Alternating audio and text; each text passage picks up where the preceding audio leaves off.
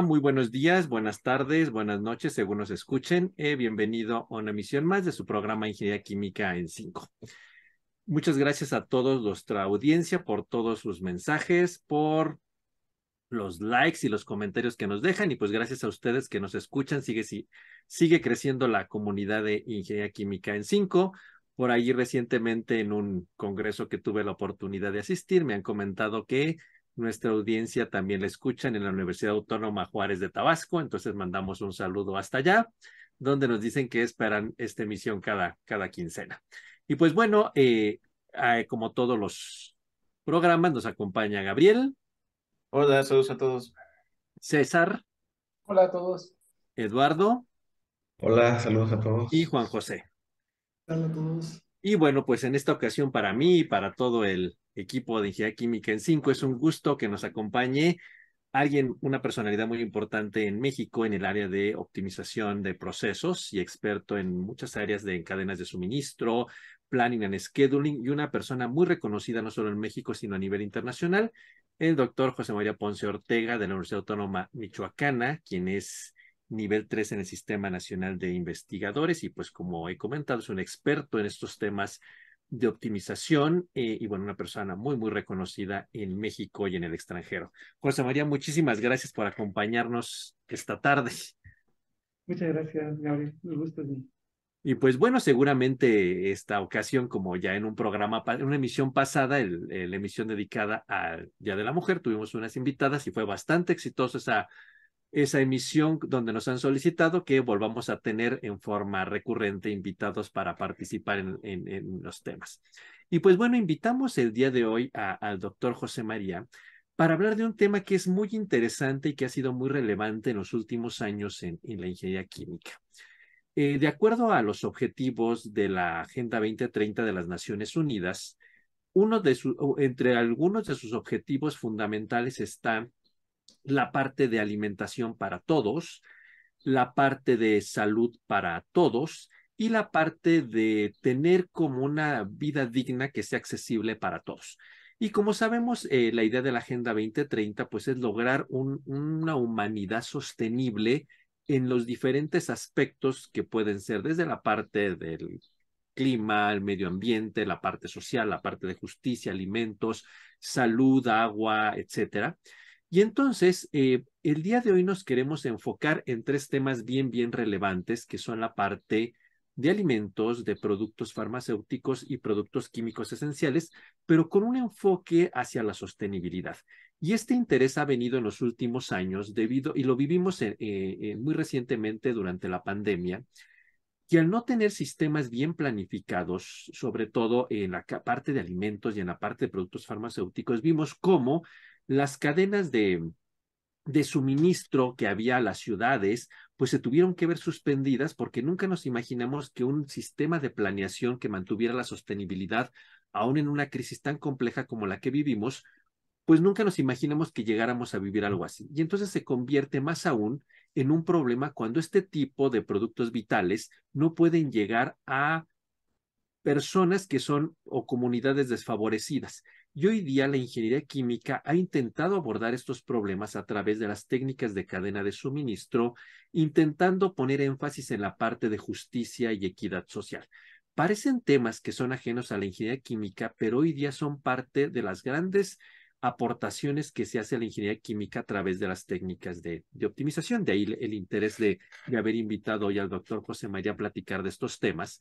Y bueno, son temas que matemáticamente son complejos, que conceptualmente son difíciles de entender, pero la idea del programa del día de hoy es hacerlos asequibles y poder entender cómo la ingeniería química puede abonar a través de estas técnicas matemáticamente tan complejas y con conceptos que parecen tan, mm, tan distantes entre sí como hablar de equidad social, justicia social, junto con técnicas matemáticas para poder garantizar una buena distribución de insumos básicos como alimentos, productos farmacéuticos y otros productos esenciales para la vida diaria a los diferentes contextos sociales, ciudades, personas desfavorecidas y que de esa manera podamos cumplir los objetivos de la Agenda 2030, que es lograr energía para todos, agua para todos, alimento para todos, salud para todos y en general un sistema de vida sostenible que permita tener unas sociedades justas y equitativas.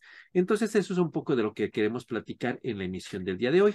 Y quisiera poner en, la mesa la, primera pregunta, que sería, bueno, ¿cómo la ingeniería química puede abonar a reducir la desigualdad en la producción y distribución de alimentos, fármacos y productos químicos esenciales para que puedan estos llegar de una forma barata, rápida y asequible a todos los entornos sociales. José María, ¿tú qué nos podrías comentar de esto? Muchas gracias, Gabriel. Eh, pues yo considero que la ingeniería química puede, puede aportar mucho en esta, en esta área precisamente desde diversos puntos de vista. Primeramente, haciendo, inventando, eh, eh, haciendo más eficientes los procesos propios de producción, tanto de alimentos, este, fármacos, etcétera. Este, se pueden, se pueden este, hacer procesos que reusen, reciclen y que sean más eficientes para tener un mejor uso de las materias primas y de, las, de los equipos disponibles. De esta manera, reduciendo los costos de producción y, por lo tanto, eh, abaratando las, los productos. Pero particularmente un área de la, de la ingeniería química que tiene que ver con la ingeniería de sistemas de procesamiento puede aportar en este sentido. Una de las, una de las herramientas o una de las eh, eh, estudios más importantes de esta área de la ingeniería química tiene que ver con la planificación estratégica. Y en la planificación estratégica lo que se busca es no solamente eh, tener procesos óptimos de producción, sino planificar todo lo que está alrededor del mismo proceso de producción que se conoce como la cadena de suministros o cadena de valor. Y de esta forma podemos hacer el mejor uso, el, el mejor uso de todos los posibles de las materias primas, almacenamiento, distribución de las mismas, procesamiento, así como almacenamiento, producción eh, y distribución de productos. Eh, haciendo este uso de estas herramientas de planificación estratégica, eh, permitirán obtener reducciones en costos, este, productos que sean de calidad y puedan satisfacer las necesidades de los demandantes, pero al mismo tiempo también podemos considerar otros objetivos importantes del desarrollo sostenible como son la generación de empleos o tener un impacto social positivo y al mismo tiempo tener eh, una reducción en, los efectos negativos en el ambiente. Eh, yo considero que abordar los problemas de los alimentos, fármacos, a través de la planificación estratégica de la producción distribución de los mismos, puede ser este, una de las formas en las que más eficientemente se puede abordar este problema desde el punto de vista de la ingeniería química. Ok. Entonces, ah, José María nos, nos comenta varios eh, conceptos importantes, eh, cadena de suministro, equidad, justicia social.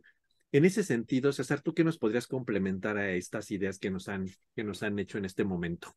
Sí, Gabriel, yo creo que justamente el doctor José María tocó puntos muy importantes y yo creo que es, eh, tiene voz autorizada para hablar del tema porque él y su grupo de trabajo justamente trabajan en la parte de planificación estratégica con la parte del nexo en, agua, energía, alimentos.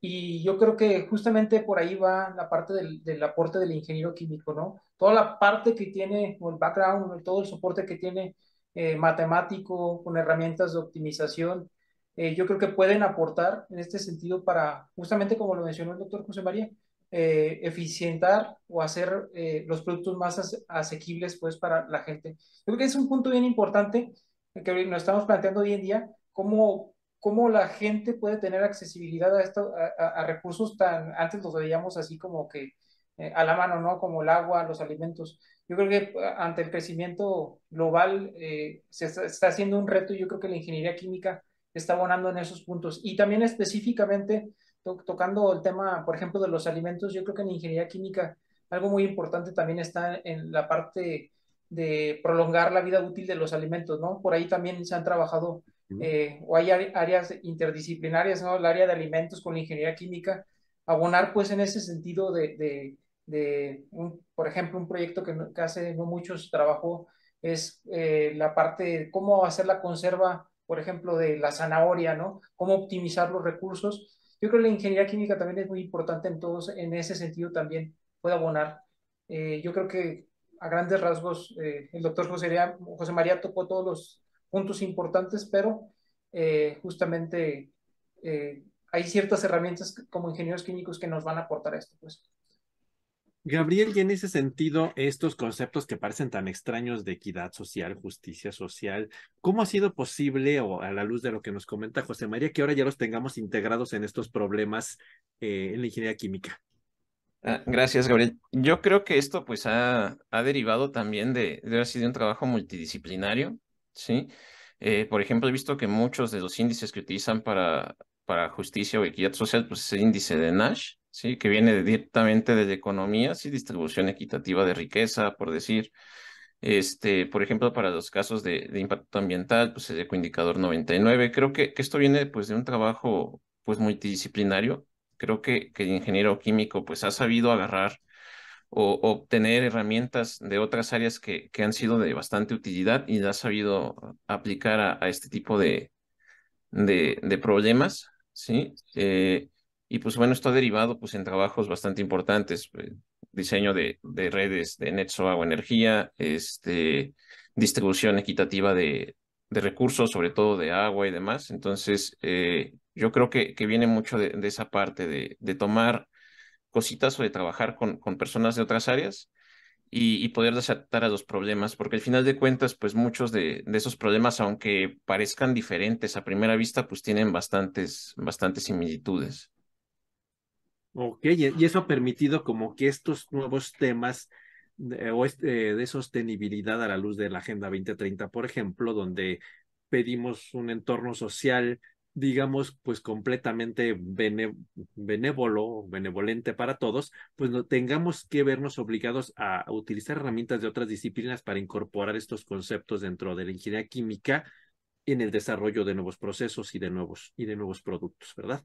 Ahora, en ese sentido, una siguiente pregunta que yo pondría en la mesa es, quizás sea como natural para nosotros, pero quizá nuestra audiencia le, le, pueda hacerse la pregunta, ¿por qué la ingeniería química podría ser como es quien desarrolla o, genera la creación de estas tecnologías que en el caso particular del tema que estamos hablando es lo que permite desarrollar estos procesos que permiten hacer asequible la generación de alimentos, eh, fármacos y otros productos químicos indispensables en la vida diaria.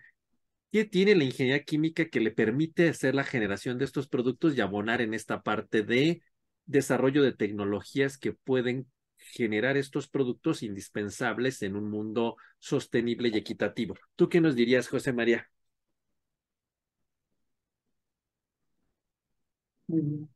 Pues yo considero que la ingeniería química es una, una disciplina muy completa. Eh, desde mi punto de vista, este, abarca en la formación de, ingenieros químicos, la formación de ingenieros químicos abarca el entendimiento y comprensión de disciplinas que permiten precisamente a los ingenieros químicos analizar, entender, comprender lo que sucede en un proceso de transformación química y física. Este, en este sentido, eh, cualquier proceso para producir alimentos, para producir eh, eh, fármacos o otros productos químicos, es, el tema central de la formación de los ingenieros químicos. Desde las materias más básicas nos permiten entender eh, y comprender lo que un fenómeno de, de, de producción o de, de, obtención de productos de valor agregado este, conlleva y nos permiten no solamente este, analizarlos, nos permiten hacerlos más eficientes y nos permiten, como comentaba anteriormente, optimizar después lo que sucede en, en, la cadena de suministro. Eh, desde mi punto de vista, la formación de los ingenieros químicos es fundamental, es central para poder entender esto. También yo siempre he comentado que eh, para mí, yo siempre he visto que un, un proceso químico es un conjunto de unidades que se interconectan de manera sistemática con un fin o un propósito específico. Obviamente el proceso químico, su función es transformar química y físicamente la materia para darle valor agregado a la misma. Pero este proceso químico se puede ver como, como no solamente como el proceso de producir un químico en general, sino lo podemos extender para poder analizar otros fenómenos que no propiamente son procesos químicos, sino que pueden ser estas cadenas de suministro, que pueden ser procesos globales más este, raros, que no son procesos químicos, pero para analizarlos, comprenderlos, modelarlos, es muy similar a lo que sucede en los procesos químicos. Creo que esas herramientas que uno aprende en la formación básica de los ingenieros químicos son las que nos permiten abordar problemas mucho más complejos y que aparentemente después no, no, no podrían ser considerados como procesos químicos de manera este, original. Este, esa, es mi opinión, Gabriel.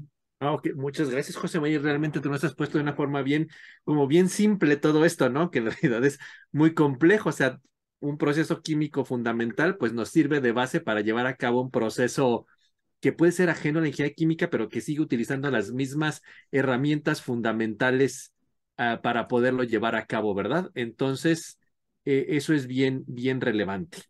Ahora, Lalo, ¿tú qué nos podrías complementar estas ideas de José María en ese sentido? ¿Por qué la ingeniería química tiene esa virtud para resolver estos problemas que ya parecen completamente ajenos a la disciplina?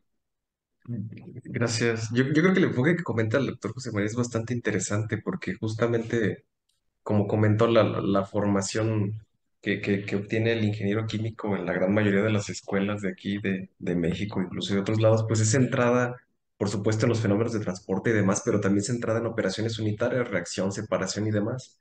Entonces, el hecho de poder generar o, poder ver de un, proceso súper complejo, a lo mejor no verlo como el proceso, sino ver, sabes, que, hay reacción, aquí hay separación, aquí hay equilibrio líquido-vapor, aquí hay equilibrio sólido-líquido, aquí hay intercambio de calor y demás.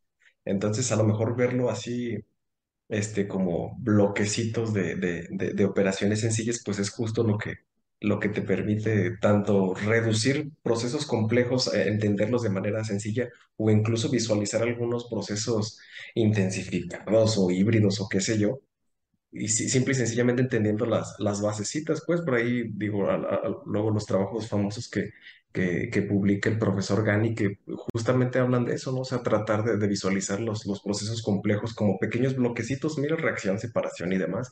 Y aquí junto este con este y me sale un proceso intensificado de quién sabe cómo, y, aquí junto este con este y me sale un, una integración energética así como súper rara, o sea, Creo que, creo que esa parte es- está, muy, muy, muy padre de la ingeniería química y pues nada, en realidad es eso. Tú, Juan José, que podrías abonar también a esta idea de que la ingeniería química con sus propias herramientas es capaz de resolver problemas más allá de la misma disciplina, ¿no?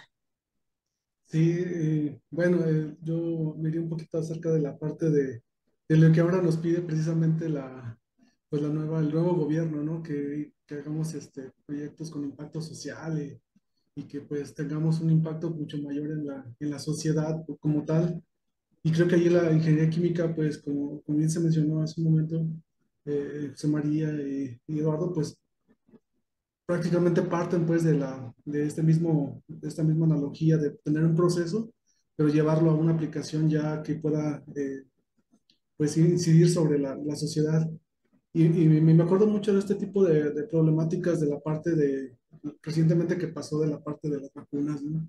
Donde pues, precisamente toda esa red aplicada precisamente para la distribución, pues ahí se, aplicó completamente este tipo de, pues, de metodologías y herramientas que, utilizamos en, en, ingeniería química uh, o en otro área, como por ejemplo las partes de, la, de, los alimentos, como comentamos ahorita en la introducción, que pues, tenía que ser accesible para todos.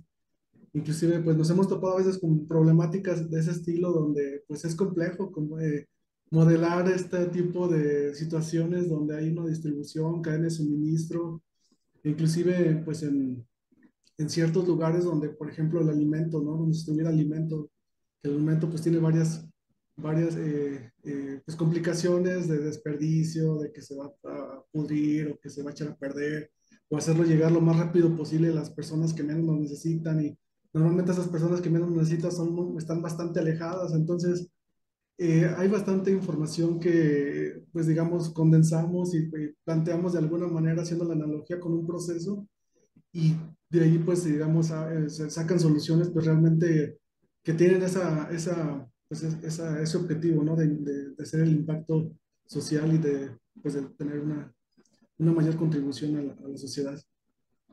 Y finalmente, eh, podemos decir entonces que la ingeniería química tiene las herramientas suficientes con las cuales resuelve los problemas fundamentales, pero que hoy día la hemos extendido como para poder abonar a incorporar estos nuevos objetivos o estas nuevas eh, alcances más allá de lo tradicional, que hay equidad social, justicia social, generación de empleos, el dominio de toda la cadena de suministro completa y al final del día son las mismas herramientas, pero digamos preparadas de alguna forma para poder ajustarse estos nuevos, a estos nuevos desafíos. Y en, el término, en el término de estos nuevos desafíos, yo creo que algo importante es usualmente la ingeniería química lo que abona es al diseño de la tecnología, por decirlo de algún modo, que sea económica, que sea barata, que no consuma mucha energía, etcétera. Sin embargo, hoy día tenemos otros conflictos, por llamarlos de algún modo, en juego. Por ejemplo, la cuestión de generación de empleo, la cuestión de justicia social, que sea un, un, problema que sea ético desde algún modo, que no daña a nadie, que traiga beneficios para todos, que no se desequilibre en decir, bueno, nada más genera ganancias a uno, pero trae pérdidas a otro. O sea, ya vienen una, serie de, cuestiones como que queremos lograr así como todos, todos ganando, por decirlo de algún modo, ¿no? Y en ese sentido, pues, ¿cuáles serían estos desafíos técnicos, éticos, económicos, sociales, de equidad que enfrenta la ingeniería química y cómo podemos hacer para que haya una distribución justa y equitativa cuando están en juego todos estos problemas y lograr en el caso particular de nuestro tema que pudiéramos diseñar estrategias para poder una para poder llevar a cabo una distribución justa y equitativa por ejemplo, de alimentos, de fármacos, de productos químicos esenciales.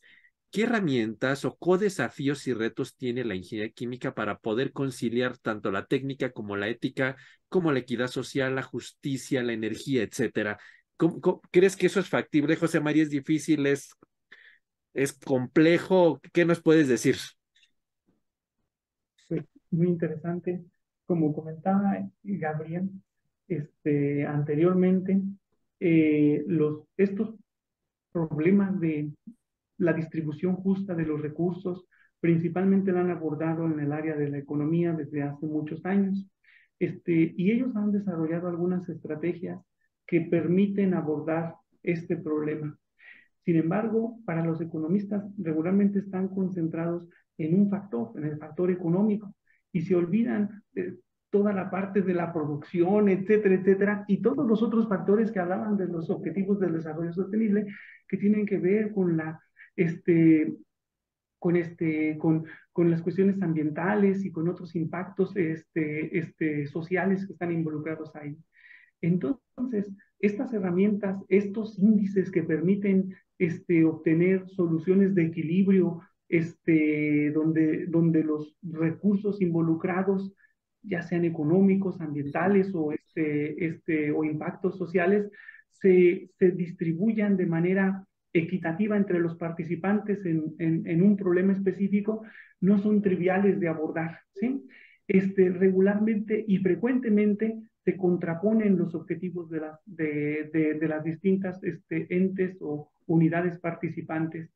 Entonces, se pueden tomar como base las herramientas o los indicadores desarrollados por los economistas, pero tenemos que, como ingenieros, inventarlos, reacomodarlos o proponer nuevas herramientas que permitan considerar las nuevas este, este, cuestiones o situaciones que aparecen en los procesos químicos. Este, un ejemplo muy, fácil de ver es cuando tenemos un problema que aparecen, por ejemplo, tres entidades y una entidad consume muchos alimentos, otra consume eh, menos y otra consume mucho menos. Entonces, si no tenemos para satisfacer las necesidades de todos, ¿a cuál o cuáles son las necesidades que puedo satisfacer? Regularmente los más grandes representan un mayor, este, comporta mayor impacto global del sistema. Entonces, si consideramos a todos los, los, los, interesados en la cadena de suministro iguales, regularmente la solución óptima indicará que satisfagas al mayor y te puedas ir, y después lo que te quede en los siguientes este, de forma sucesiva, de acuerdo a su necesidad. porque el mayor representa un mayor impacto. Si nos vamos por la teoría de, una teoría económica que se conoce como Rawlsian, por un investigador de esa área, de, de ese apellido, esta, esta teoría dice, no, primero repártele a los menos favorecidos, a los más pequeños, y luego al revés. Esa teoría suena interesante, pero regularmente se traduce en la peor económicamente, ¿sí? Pues es la más justa socialmente, pero la peor económicamente. Y nosotros sabemos que para que un proceso sea sostenible, debe sostenerse económicamente precisamente. Y bueno, y en ese sentido fue que Nash inventó una teoría matemática distinta donde trata de poner, este, como, como tratarlos de llevar a la misma escala a los diferentes jugadores en la cadena de suministro. Y entonces sí le da más importancia al mayor, pero como que baja su escala para que no impacte tanto y no le reparta nada a los menores. ¿sí? Entonces, esta teoría es muy interesante, pero esa teoría misma, cuando hablamos de un sistema de ingeniería química de, de distribución de, de, vacunas, de producción de alimentos, etcétera, regularmente falla. Entonces, ahí nosotros tenemos el reto de diseñar nuevas herramientas en base a esas que permitan este, obtener soluciones más equilibradas. Este, y ese es el reto actual en, en, en, en la planificación estratégica de este tipo de procesos. Y de esa manera poder lograr como este equilibrio entre todas esas variables, ¿verdad? Eh, Lalo, ¿tú qué abonarías a esto más? La, la respuesta que, que, que el doctor José María se me hace bastante completa. Digo, ahí lo, lo que me quedo pensando, más allá de, de, de, de las estrategias que uno pueda generar, luego sí es, se me hace súper complicada esa parte ética, ¿no? Porque como bien comenta el doctor José María, pues, digo, como base de, de, tu cadena de distribución y demás, pues bueno, tú necesitas este, tu, este, tu fuente y, y, tu venta, ¿no? Y digo, si, si al final de cuentas, pues el, el, el proceso económicamente no es viable pues, híjole, se complica, ¿no? O sea, digo, a final de cuentas creo que todavía sigue, este, pues sí, o sea, justamente se, se sigue imponiendo la, la, la cuestión económica y es, se me hace que es súper complicado esta, esta parte social, salvo que haya a lo mejor hay algún subsidio y demás, pero digo, y, y creo que es totalmente lógico, ¿no? O sea, si tú te dedicas a vender leche, pues preferías venderla a quien te paga más, salvo a lo mejor hay que tus tus principios éticos digas, no, mejor se los reparto justo como comentaba el doctor, pues a, a los más necesitados. O sea, yo creo que esa, esa parte, esa implementación real, más allá de lo que pueda uno modelar o, o diseñar y demás, creo que es súper complicado, pero justo, justo como comenta el doctor José María, pues es, es, es, es trabajo de uno diseñar alguna estrategia que matemáticamente sea, sea viable. César, ¿tú qué más nos dirías al respecto? Tú que ya has trabajado con estos temas de cadenas de suministro, incluyendo estos indicadores. Sí, justo yo creo que, que, que tanto el doctor José María como Eduardo tocan algo bien interesante, que tú puedes modelar todo y de, de, al finalmente pues, la distribución puede ser muy adecuada y todo esto, pero al final de cuentas también se lo puedes brindar a alguien que va a tomar la decisión, ¿no? O sea, finalmente yo creo que es... Eh, tú brindas herramientas como ingeniero químico, puedes hacer todo el proceso, optimizar y te puede dar una, una respuesta, pero lo padre de la ingeniería química o esta parte que, que es bonita es que puedes tener múltiples respuestas que, que pueden satisfacer a, a, diferentes campos, ¿no? Tanto al que quiere ganar mucho dinero como también al que quiere irse, como dice Lalo, pues vamos a repartir la leche a, a las comunidades más desfavorecidas. Yo creo que eh, lo padre del ingeniero químico es que también puede, como también mencionó el doctor José María, buscar algo equilibrado, ¿no? Y también lo que siento que es muy, muy, muy digo, de los desafíos técnicos que podría tener la, la, la, ingeniería química está en la parte de la escalabilidad, ¿no? Porque justamente pues queremos producir más alimentos, queremos producir también más medicinas y toda esta parte, nosotros también podemos abonar en ese sentido, eh, yo creo que bastante al área de farmacia, al área de alimentos, eh, produciendo pues, vuelvo a ser redundante, eh, y garantizando pues la calidad de los productos, ¿no? Y por la parte ética, pues yo creo que lo manejaron muy bien, ¿no? O sea, la parte de las comunidades, eh, o tratar de garantizar para que las comunidades más desfavorecidas, pues se puedan tener algún beneficio, es, está muy interesante por esa parte. Digo, ya después, digo, ya puedes tener tú la mejor solución, pero el que invierte finalmente es el que va a tomar la, la decisión y va a decir, no, pues deja sin leche a los niños, va, pues finalmente a mí lo que me importa es vender.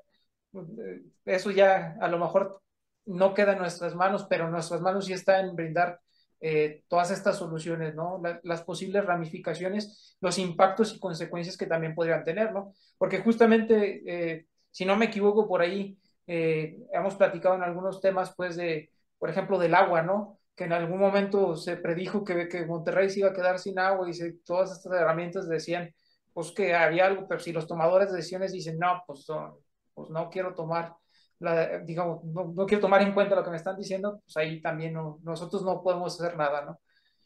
Eh, yo es lo que abonaría en ese sentido. Ok, y, y al final del día yo creo que esta interdisciplinariedad para poder abordar estos diferentes temas, pues es algo fundamental en la resolución de, de estos problemas, ¿no? Sin embargo, pues eh, como dicen, son técnicas que vienen de economía, partes hasta como mm, sociológicas, digamos, de generación de empleos, equidad social, entender conceptos como muy ajenos a la ingeniería química, ¿no? Y entonces, en ese sentido, eh, ¿cómo podríamos em, pensar que debería de generarse esta colaboración con otras disciplinas, actores sociales, eh, políticas, para poder abordar esta desigualdad y esta injusticia social que existe en casi todas las sociedades a la hora de, la, de, generar alimentos, fármacos, productos químicos esenciales y lograr una buena distribución, porque usualmente aún sin llevar a cabo ningún problema de optimización, usualmente se ve favorecido la gente que tiene más dinero, ¿no? Y no estamos resolver ningún problema matemático para que eso ocurra, ¿no? Entonces, ¿cómo deberíamos de conectar la parte política, la parte de políticas públicas, la parte de otras disciplinas con la ingeniería química, con la intención de que todos los actores sociales nos viéramos favorecidos a la hora de, generar eh, soluciones que nos permitan a todos tener igual capacidad de recibir alimentos, de recibir fármacos, de recibir productos químicos esenciales. Tú, José María, opinas que es muy difícil conciliar a todos estos actores. Digo, a lo mejor matemáticamente se puede, pero en la vida real, ¿qué debería de ocurrir para lograr conciliar todo esto y que más allá de la resolución matemática, más allá de lo obvio de pues quien tenga dinero compra y quien no, pues no, y quien viva lejos no le llega y quien vive en las grandes ciudades puede, será difícil conciliar que todos estos actores los sentemos a trabajar junto con ingeniería química. Este, es muy interesante este, esta pregunta y, y, abordar este problema. Yo, yo, y yo este, insisto nuevamente que yo creo que la ingeniería química es fundamental para para apoyarnos en, este, en este sentido. Este, primero, yo considero que esta área de modelado, de análisis y de optimización de los sistemas de, de, planificación estratégica basados en, en, cadenas de suministro, para lo primero que nos pueden servir, como decía César anteriormente, es para conocer el estado real cuantitativamente de, las, de, de los recursos en una región, en un lugar eh, eh, específico. Y, por ejemplo, ahorita, basados en la experiencia de Monterrey, por decir un caso, el, eh, las, las herramientas de análisis establecían que si no se hacía nada, se iban a quedar sin agua, como sucedió efectivamente. Ahorita, estudios similares para otras regiones establecen que si no se hace nada, Sonora sigue la misma, la Ciudad de México sigue en un problema y prácticamente las distintas regiones y ciudades del país, casi todas, siguen en esa tendencia. Nada más es saber cuándo llegarán al problema drástico de escasez. Entonces, si le muestras a un tomador de decisiones con evidencia de que ya pasó en otro lugar, ¿sí? Y que aquí, pues si no haces nada, va a pasar en, en, en cierto tiempo, yo creo que es la forma de incentivarlos a tomar decisiones adecuadas en este momento para llegar a esa catástrofe. Después, debemos de considerar que no aunque una persona sea muy rica, vamos a suponer, el más rico de México, sigue respirando el mismo aire, ¿sí? Y el aire no se le cobra, ¿sí? Pero sí vale, ¿sí? Y esa misma persona sigue consumiendo la misma agua, que no paga el valor real de la misma, ¿sí? Y que si está contaminada, igual le va a dar cáncer como al menos que, que el menos tiene, ¿sí? Igual se va a enfermar de, de las vías respiratorias como el que menos tiene. Y aunque no paga nada por ese aire, aunque no paga lo que vale esa agua, etcétera, etcétera. Entonces, si no se hace una repartición justa, eso generará una catástrofe aún para los que más tienen. Y el que más tiene y el que más gana o el, o el, el ente principal depende de los otros, de los más pequeños engranes de la cadena en la que está involucrada. Si se descuidan los engranes más pequeños, el más grande no va a funcionar. Ese es el problema y eso es lo que, por, por eso para mí es importante la ingeniería química, porque permite identificar precisamente estos cuellos de botella y queremos que ninguno de estos falle, ¿sí? Y eso es, así es como debemos de ver esta cadena de suministros, satisfacer las necesidades de todos de manera tal que permitan que este engranaje de, siga funcionando. Y obviamente, aunque este requiera más aceite, este no puedes no darle aceite, ¿sí? Y eso es lo que, como yo lo veo. También Eduardo mencionó un, una situación bien importante en, en la respuesta anterior, y que es dar los incentivos adecuados precisamente a los más desfavorecidos para que pueda seguir funcionando una cadena de suministro. Es fundamental, ¿sí? Si tú ves una cadena de suministro de alimentos, los grandes productores de alimentos, las grandes compañías que se anuncian en la televisión y que son multimillonarias, siguen ganando, son los que más ganan, mientras que esos dependen de pequeños agricultores, de pequeños trabajadores en el campo que no tienen los recursos económicos, que no tienen un acceso a un sistema de salud eficiente, etcétera, etcétera, etcétera. Pero si no se cuidan esos pequeños engranes, este va a tronar, este va a dejar de funcionar. Entonces, los incentivos económicos son fundamentales, pero no es repartir dinero sin, sin sentido, sino que se puede a través de las herramientas de, eh, de planificación estratégica de la ingeniería química, se pueden determinar los incentivos óptimos que hay que dar y a quién es a quien hay que darle y qué hay que darle. No es repartir dinero sin sentido, sino es hacerlo de manera eficiente. Lo mismo también sucede en los castigos o las penalizaciones. Hay que ver qué es lo que hay que penalizar económicamente, porque precisamente de esta cadena de suministro, de los que más ganan, ¿sí? Son a los que les debe uno tomar estas compensaciones económicas para repartirles a los otros, para tener un sistema más equilibrado y evitar que por dejar de ponerle aceite al engrane más pequeño, todo truene. Esa es mi opinión, Gabriel. No, pues ya nos dejaste sin qué más opinar, creo, José María. Una explicación clarísima y contundente, ¿no? Gabriel, algo que nos quisieras eh, enriquecer a estas ideas. Eh, pues creo que ya el doctor José María dio una respuesta bastante completa, pero bueno, ahí nada, me, me, gustaría resaltar un poquito algo que, que comentaba y se me hace súper interesante justamente la identificación de esos cuellos de botella. Yo siempre he visto esto de, de las cadenas de suministro como si fuera un balance de materia a macroescala, tal cual. Entonces, aplicando los conceptos de ingeniería química, uno es posible, eh, digo, conceptos básicos de, de balance de materia, pues puede identificar precisamente esos cuellos de botella, esas zonas que están escasas de recursos y de donde nosotros tenemos que traer recursos extra para, en todo caso, abastecer a la población. Sí, este, creo que, que justamente como comentaba el, doctor José María, creo que, que este tipo de estudios son importantes porque ya uno llega con hechos eh, reales y datos fehacientes eh, con las personas eh, interesadas de, de, los problemas que puede haber si no se toman medidas o, acciones correctivas para, para mitigarlos y para que no ocurra, por ejemplo, lo de, lo de Monterrey.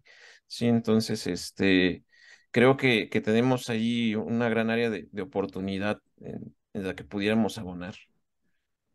Y finalmente, Juan José, ustedes, tú y Gabriel, trabajan en un centro de investigación con apoyo a la industria, ¿no? Todas estas ideas que nos comenta José María y que Gabriel ha dado un complemento es, en verdad la industria, desde el lado de la industria, sí lo ven el problema así como nos lo planteó José María a la hora de intentar generar estas cadenas de suministro, o realmente es, pues quien me compre, me compre y quien no, pues que no compre, ¿no? ¿Qué dirías, Juan José? Digamos, en el estado de Guanajuato, por ejemplo, ¿tú qué dirías? Y yo diría que todavía pues se sigue conservando lo, lo, tradicionalista de pues el empresario, lo económico es 100% lo que le, pues le beneficia, ¿no? De alguna manera, pero bueno, hay algunas pues ya hay algunos organismos ya pues industrias más grandes o internacionales que ya toman muy en serio esta parte precisamente, ya no, ya no solamente la parte económica, sino la parte pues ya enfocada al desarrollo sostenible. Y a mí pues eh, siempre se me hace muy interesante pues precisamente lo que acaba de comentar doctor José María, precisamente de este análisis de estas situaciones tan, pues, tan, eh, tan evidentes de, de, lo que hay ahora y lo que podría pasar en algún momento, pues es, es, son elementos que a veces creo que se le deben, por ejemplo, dar a, a las personas, tanto, por ejemplo, los industriales o los que toman las decisiones de, de las políticas públicas, por ejemplo, en, en, todo el gobierno, pues este panorama precisamente, y así se genera pues una, algo de lo que hemos comentado un poquito, pues una política pública basada ya en evidencias de que, pues mira, aquí están los datos, aquí está todo, no es una política que se va a generar por cualquier cosa. Y ahí pues eh, eh, entra, entra una, una, parte pues muy, pues muy importante. Creo que eh, para mi gusto, o lo que yo he visto es que sí hace falta difundir estas técnicas, todo esta, pues todo este trabajo que se, se ha desarrollado, que estamos desarrollando, para que pues los, los, los industriales vean las, la, pues digamos de alguna manera esta, esta, eh, pues este beneficio que no, ya le, le, no solamente le puede dar en lo económico, sino social, ¿no? Completamente, y alcanzar eso, pues esa competitividad a nivel de, pues de sostenibilidad que, se, que pueden eh, pues lograr. Y a mí se me hace súper interesante, pues esto que hemos ya comentado, que pues no solamente la parte también de, de ingeniería química, sino la relación, por ejemplo, con toda la parte que hemos visto de, pues, de políticos, sociólogos, para poder generar una, pues algo más interesante y que pues contemple de alguna manera la, los mayores aspectos posibles de, de, este, de, esta problemática. Creo que es un reto bastante interesante y que pues en un futuro pues, eh, eh, pues creo que hacia allá, hacia allá pues se puede dirigir toda esta, toda, toda esta eh, eh, pues, estrategia como tal. Gabriel, ¿querías comentar algo? Eh, creo que tienes tu audio apagado, Gabriel.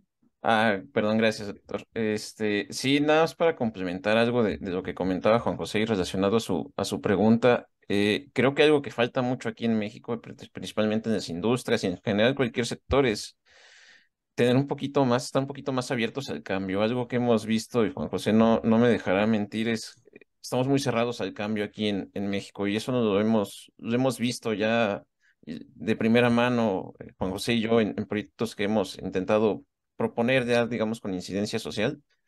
Por ahí tuvimos uno, no diré de, de, qué, pero bueno, era básicamente el uso eficiente de una cadena de suministro para recolección y evitar desperdicio de alimentos. Este, por ahí se estaban manejando en esa cadena, pues más o menos unas eh, 500 toneladas al mes de, alimento y de esa pues estaban perdiendo pues el 60-70% de la merma y por la resistencia al cambio eh, las personas pues optaron por pues quedarse como estaban, ¿sí? básicamente este, desperdiciando el 70-60% de, alimento. Entonces, este, en vez de, de querer en verdad eh, pues mitigar esto, sí, ¿por qué? Pues simplemente por miedo y, y resistencia al, al, cambio. ¿sí? Si con ellos para o con eso es más que suficiente o con ya con lo que hacen es más que suficiente, pues no ellos, eh, digamos, las personas, los empresarios no encuentran incentivos para hacer algo más. Entonces, este, creo que, que ahí tenemos que cambiar mucho, mucho esa parte aquí en, en México. Por ahí, no sé, creo que César quería comentar algo. Sí, ah, sí, eh, adelante. Sí, sí, Gabriel, eh, eh, te iba a preguntar, Gabriel, tú, bueno, se han enfrentado Juan José y tú esa parte, y me llama la atención que, que hablas que tienen como que esa parte de no querer cambiar, ¿no? Seguir siempre lo mismo. Pero, o sea, ¿en qué se afectaría, por ejemplo, la persona que va a, a, a donar, no sé, económicamente ya va a tener una merma, ¿no? Porque pues a lo mejor el alimento ya lo perdió porque se ya caducó lo que fuera. ¿Qué, qué, ¿Qué es lo que se encontraron? Hay, hay políticas en cuestión de, pues tienen que garantizar que, o sea, no se vaya a meter en problemas la empresa por dar un alimento que, que vaya a dañar a niños, por ejemplo, o cómo está ese, ese aspecto, me llamó la atención. Eh, no es que se vayan como a, a, meter, bueno, obviamente se meten en problemas. Eh, digo, en, en, esta parte, más que nada es, eh, era, pues no es como tal una empresa, digamos que es una sociedad benéfica, entre comillas, okay. pero ellos lo que realmente, lo que ganan de eso es, este, pues de, ya sabes, deducción de impuestos. Entonces lo mismo les da que se desperdicie el 70% a que no se desperdicie nada, no sé si me explico.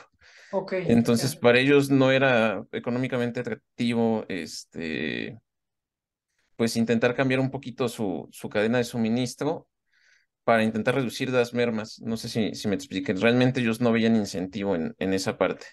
Tal cual, o sea, ellos que se desperdicie lo que se tenga que desperdiciar, el beneficio para mí va a ser el mismo. Entonces Ok. era un poquito el, el problema que, digamos, las barreras en las que nos hemos enfrentado nosotros. Es, es un poquito esa, esa parte. Sí, y ahí, pues, complementando un poquito lo que Y adelante. pues sí es en la parte de las barreras que justamente eh, uno lo ve tan claro o tan, pues sí, tan, tan, tan bueno, por así decirlo, y pues llegas a, a proponerlo y realmente te encuentras ese tipo de barreras que dices, bueno, hace falta un poco de cambio también en la, en la mentalidad de todos, tal vez, para poder este, implementarlas pues de una manera eficiente como tal. Y nos ha pasado no solo en esta área, ¿eh, César, sino también, por ejemplo, en otras áreas como el sector salud, que donde nos dijeron que casi tenían el sistema de Suiza. Este, no, no, aquí no pasa nada, aquí todo bien. Este, es así, o sea, es, aquí es mucha política y mucha resistencia al cambio, entonces, este, creo que nos hace falta, digamos, hacer ese pequeño switch en, en México, ¿sí? O sea, tenemos, queremos cambiar las cosas, pero no estamos dispuestos a, digamos, a tomar en riesgo para hacer esos cambios, ¿sí? Nadie, nadie está dispuesto a, hacer eso. Entonces, creo que eso es algo que nosotros tenemos que cambiar como, como sociedad. Ok, muy bien.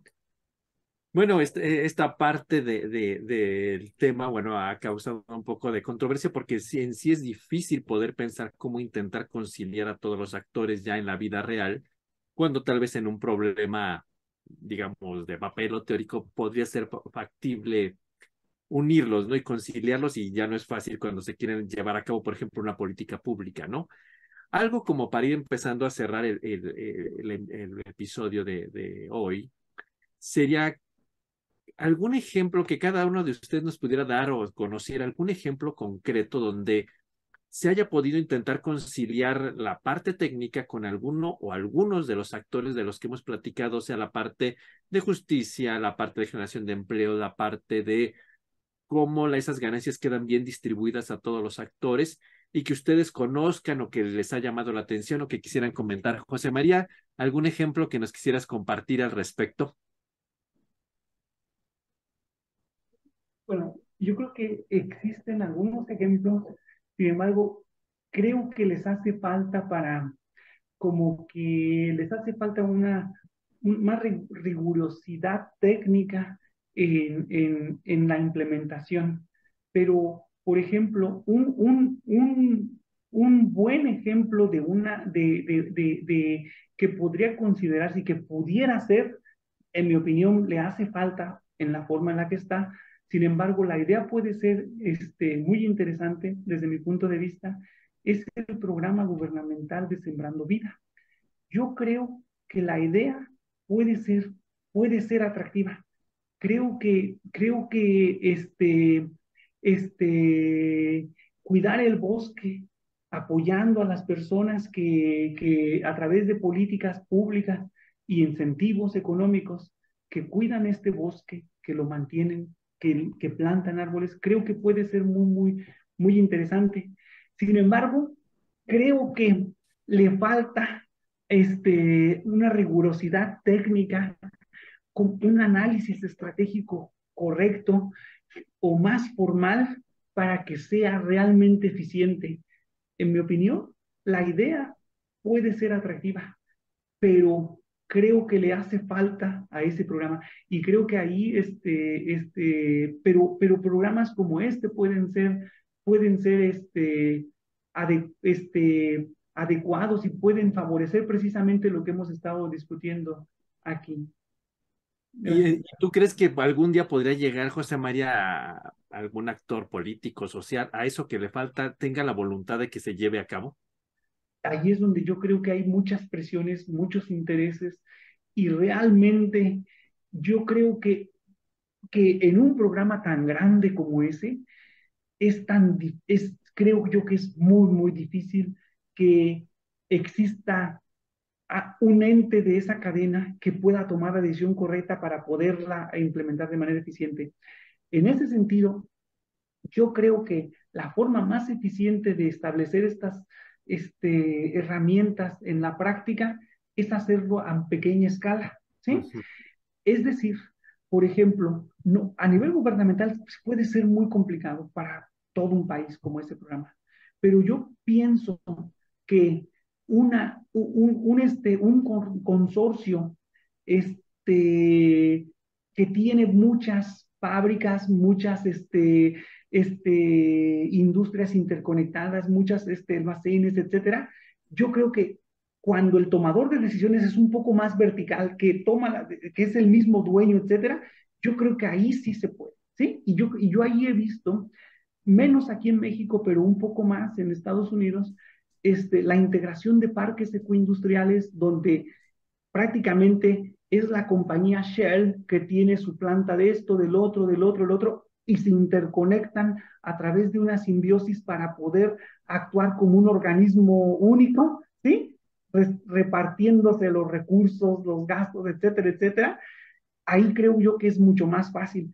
No conozco aquí en México algo así, pero, pero creo que la implementación práctica en esos casos es más fácil que cuando ya tendría que interaccionar la planta de un dueño con la del otro dueño, etcétera, etcétera. ¿Sí?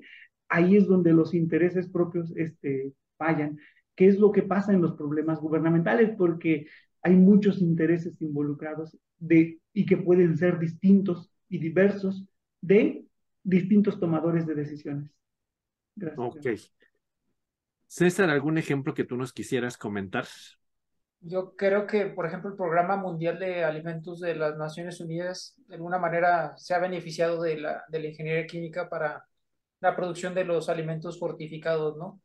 que a través de alimentos como los cereales, ¿no? Crean nutrientes esenciales y pues con eso pueden ayudar a combatir la desnutrición en, en naciones que uno ya ni conoce, o, o, que están allí alejadas del mapa en África, aquí mismo en México, ¿verdad? ¿Para qué nos vamos tan lejos, verdad?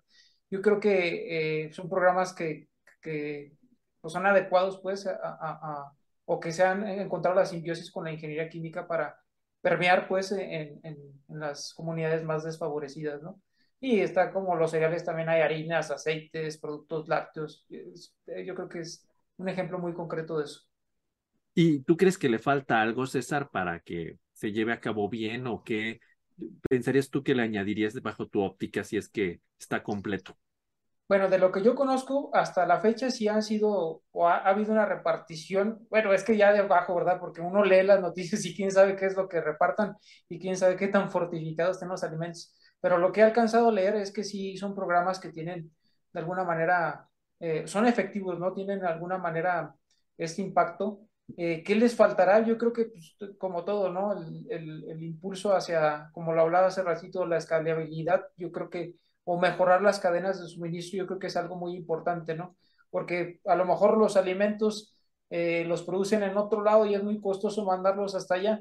Y también ciertamente, también si uno se queda pensando, a lo mejor también la creación del alimento y llevárselos a lo mejor también no sería lo adecuado, ¿verdad? Lo adecuado sería enseñarles a, a, producir el alimento ellos mismos y con sus propios recursos. Yo creo que por ahí iría a lo que haría falta en ese sentido. Ok. Lalo, ¿tú algún ejemplo que nos quisieras poner para ilustrar? Bueno, proyectos así tan grandes como comenta César o el doctor José María, no, no, no, no, no, conozco más allá de lo que ellos comentaron, pero algo que ha sido súper importante desde mi punto de vista, la ingeniería química ha tenido un impacto bastante considerable en, en pro de, del beneficio común, pues son los procesos asociados a la purificación del agua. Este, yo, creo que desde el, simple hecho, y digo, creo que eso sí lo, conocemos todo el mundo, de los procesos eh, propios que en cada ciudad, en cada alcaldía y demás se, se, se desarrollan para generar agua potable, pero el hecho de, de, generar nueva tecnología, procesos de absorción, procesos de membranas, de intensificación de procesos, minimización de procesos y, y aplicados directamente a la parte de de la purificación del agua creo que ha sido mucho, muy importante justamente para poder llevar este tipo de tecnologías, eh, digámoslo así, de, de bajo costo a lugares donde justamente por cuestiones eh, precisamente de lo que estamos hablando de logística, de cadena de distribución y demás, pues a lo mejor no, no era tan, tan, tan costeable, por así decirlo, llevar recursos hídricos ya tratados y de calidad, por decirlo de alguna otra manera, pero a lo mejor la ingeniería química puede proveer ese tipo de, de tecnologías, ese tipo de filtros, ese tipo de materiales, ese tipo de procesos que puede generar este agua. Pues vaya, a lo mejor no voy a meter en broncas de decir de alta calidad, pero agua potable al menos, ¿no? Creo que es, es- esa parte es- se me hace importante. ¿Y hay algo que tú piensas que le falta a ese programa bajo tu óptica y este concepto que estamos platicando hoy? ¿O está bien? Bueno, pues to- to- todo, es mejorable, ¿no? Pero e- el hecho siempre de abaratar los costos, o sea, yo creo que nada va a ser lo suficientemente barato cuando estamos hablando de, de gente en, en situación de, de- de riesgo, ¿no? O sea, buscar materiales más, más, más económicos, buscar este, todo este tipo de, de- de procesos más pequeños, más eficientes. Gabriel, ¿algún ejemplo que tú quisieras ponernos sobre este tema? Híjoles, este, yo estaba pensando, digo, esto no es per se del área de ingeniería química, pero ni tampoco del área de, sostenibilidad ni demás, pero creo que se pueden tomar muchas lecciones de, esto. Es, eh, yo, yo me referiría a las cadenas de suministro de Amazon. Bueno, por si no saben, muchos ingenieros químicos trabajan en Amazon, ¿sí?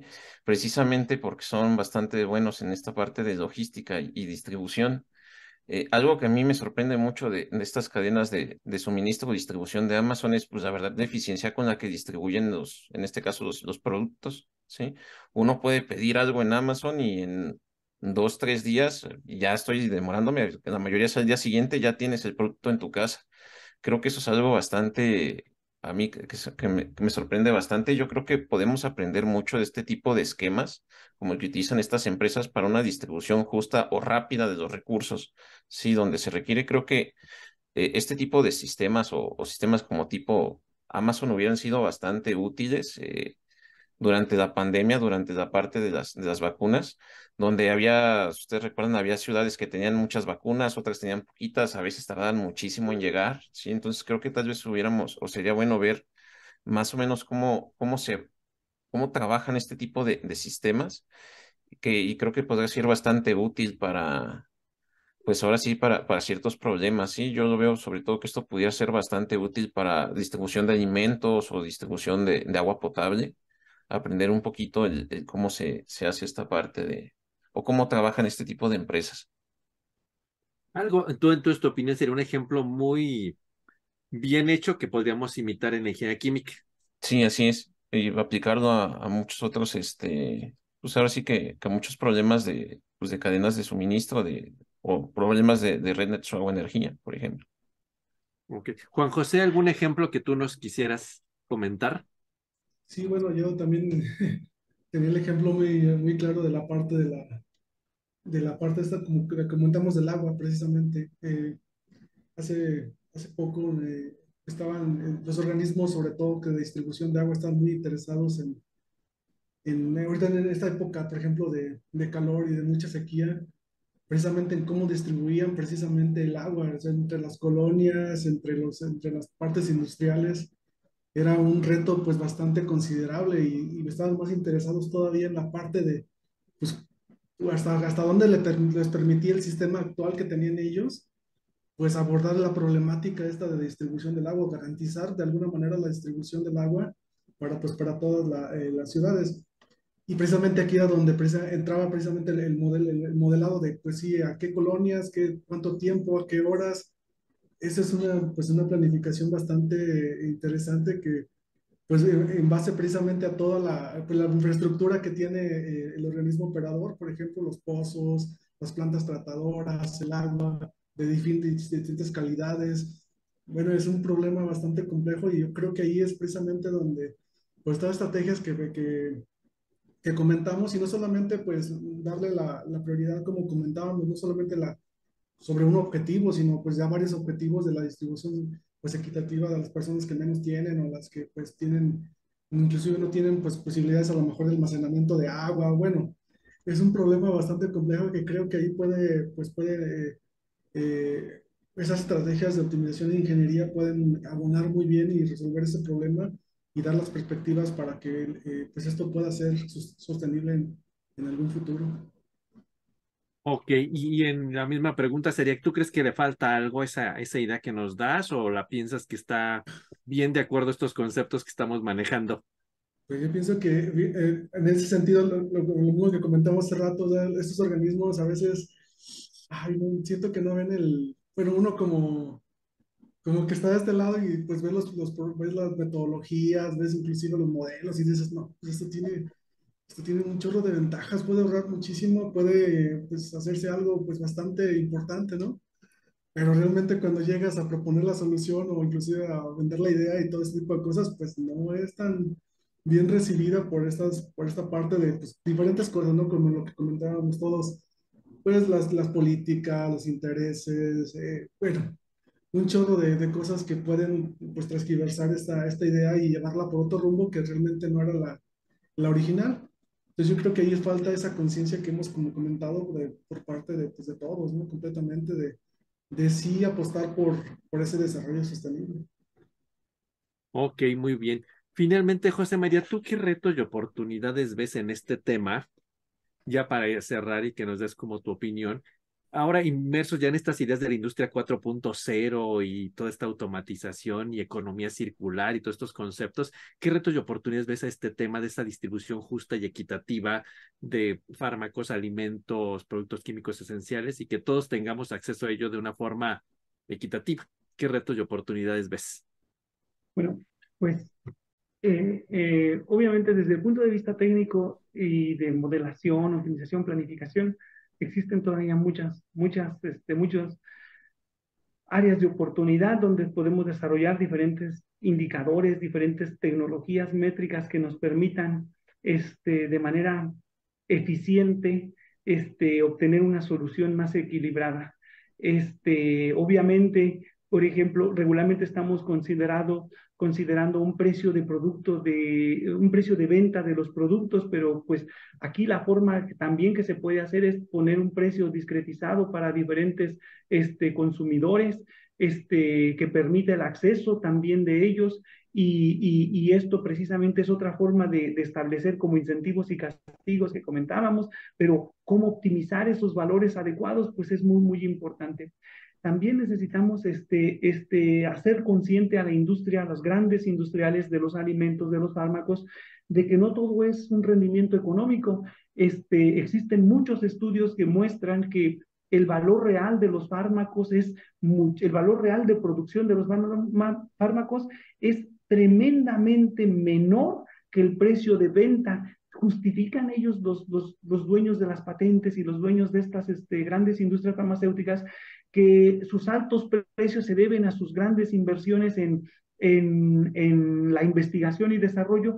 Sin embargo, existen muchísimos estudios que demuestran que aún considerando esos costos de, eh, que ellos tienen por su investigación y desarrollo, siguen siendo muy, muy, muy altos los valores de algunos fármacos y sobre todo los fármacos asociados a las enfermedades, pues que más afectan a la sociedad mundial, a la sociedad global en, en, esta época. Los fármacos para enfermedades como este, como este, este, el Parkinson, como el cáncer, etcétera, están realmente sobre, sobre, este, muy, muy, muy por arriba de su valor de producción. Y entonces ahí, le, ahí es importante hacer conscientes a las industrias y si no, establecer las políticas adecuadas para que ellas este, se responsabilicen socialmente la implementación es, es, algo muy, muy complejo en ese sentido.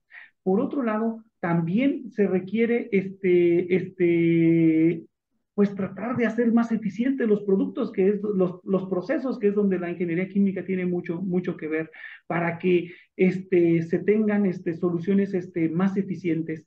Y recientemente yo platicaba este, este, en un proyecto de investigación propio de planificación estratégica que tendría que ver con tratar de como, de, como de que la toma de decisiones sea un, eh, en línea, ¿sí? Es decir, si nosotros tenemos los distintos tomadores de decisiones y en línea le decimos a cada uno de los entes involucrados en una cadena de suministro asociada a alimentos, a fármacos, etcétera, y le decimos, mira, tú, si consideramos solamente el beneficio económico de todos, ganarías esto, pero ve que estos perderían esto. Y eventualmente vas a perder, ¿sí? Porque esos son pequeños engranes que este, van a desestabilizar tu cadena. Entonces, si tú estarías dispuesto a perder, fíjate lo que vas a ganar a los grandes, ¿sí? Tú estarías a, a ceder un 10%, mostrarle la solución, fíjate, aún así ganaría muchísimo, pero ya dejaría de, de, de, ya, ya los otros seguirían funcionando y tendrían parte del, este, ¿cómo se llama? Del aceite que necesitan para seguir funcionando en esta cadena de suministro. Y entonces, haz de cuenta, como mostrarles a todos en un, en un cuarto de toma de decisiones de cómo se comporta la cadena de suministro y hacerles conscientes de ver de que no solo es ganar para los grandes y que sino que es que, que, que la cadena se siga este, este, funcionando. Creo que por ahí tendrá que estar al final este, la mejor solución. Sin embargo, creo que falta mucho llegar a que los grandes beneficiarios de las cadenas de suministro estén dispuestos a, a ceder o que los gobiernos estén dispuestos a hacerlo ceder, ¿sí? Este, esa es mi opinión, Gabriel. Ok, muy bien. César, ¿algo que quisieras complementar? Digo, aunado a lo que dijo el doctor José María, yo creo que la educación y la sensibilización, digo, el, el, desde la formación de los ingenieros químicos, yo creo que va a resultar eh, parte esencial como un reto y oportunidad, ¿no? Porque muchas veces yo creo que los, digo, muchos de aquí eh, están en la docencia, muchas veces somos fríos, ¿no? Y le enseñamos a lo mejor al alumno la parte de monetaria y toda esta parte. Entonces, sensibilizar, hacer eh, o incorporar pues todos esos aspectos de, de, sociales y éticos en el trabajo, yo creo que van a ser muy importantes para, para, para promover una conciencia pues de, de, de alguna manera de equidad y de justicia social. Yo creo que por ahí también puede ser ese reto, ¿no? Digo, es bien difícil porque pues no es algo que, que puedas tú tampoco eh, entrar a la cabeza de los estudiantes y decirles, no, pues piensa de esta manera, pero ir poco a poco inculcando justamente que lo que mencionó el doctor José Mariano, que cuando les toquen ser estos tomadores de decisiones a ellos, digan, ah, no, pues no todo es lo monetario, sino también hay aspectos eh, sociales, hay aspectos ambientales que se tienen que tomar en cuenta y dejar un poco la vieja escuela, ¿no? De, de la ingeniería química, yo creo que por ahí también puede ser como parte de retos y oportunidades. Está silenciado, Gabriel. Pues muy bien, un tema bastante, bastante interesante y la verdad, pues José María, creo que con él, la entrevista de solo hubiera sido suficiente, ¿verdad?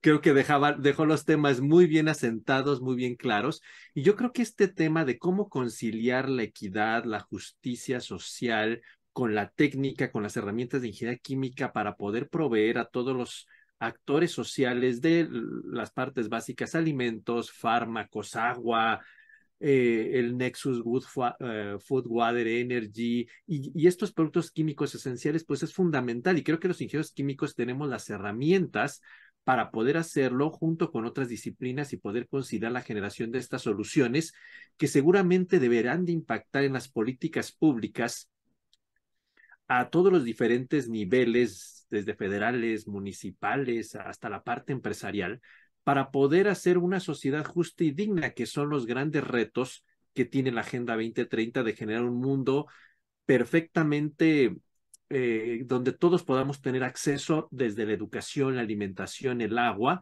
y los demás recursos para tener una sociedad justa, eh, digna y equitativa. Pues un tema bien interesante de, eh, que tenemos y pues quiero agradecer profundamente a, José María el que haya aceptado esta, estar en esta emisión con nosotros. Seguramente va a ser un programa muy, muy visto y con muchas preguntas. Ya te las haremos llegar, José María. Y pues muchísimas gracias por, por haber aceptado. Sabemos que tu agenda es súper compleja, pero eh, gracias por haberte dado esta hora para platicar con, con nosotros. Pues finalmente, como es nuestra tradición, quisiera finalizar con las palabras eh, claves de nuestro programa. José María.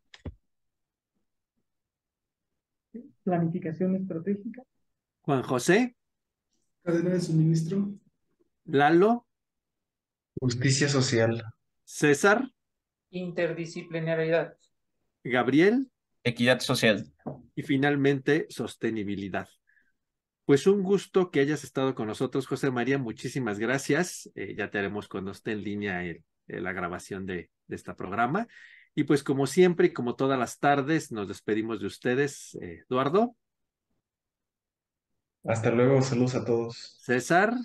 Nos vemos en el próximo capítulo, saludos. Gabriel. Hasta luego, saludos. Juan José. Hasta luego, saludos. Y pues muchísimas gracias, José María, y esperemos en alguna otra ocasión tenerte con, platicándonos con un tema tan interesante como el de esta tarde. Y nos despedimos de ustedes y los esperamos ver en una próxima emisión. Hasta pronto. Buenas tardes. Adiós. Bye.